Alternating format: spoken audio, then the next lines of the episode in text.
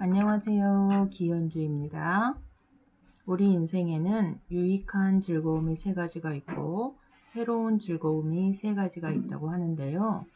유익한 즐거움은 예락에 절도 맞추기를 즐거워하고 남의 좋은 점 말하기를 즐거워하고 좋은 법 많이 갖기를 즐거워하는 것이고 새로운 즐거움은 교만하게 구는 것을 즐거워하고 절제 없이 쓰는 것을 즐거워하고 놀이하는 것을 즐거워하는 것이라고 합니다.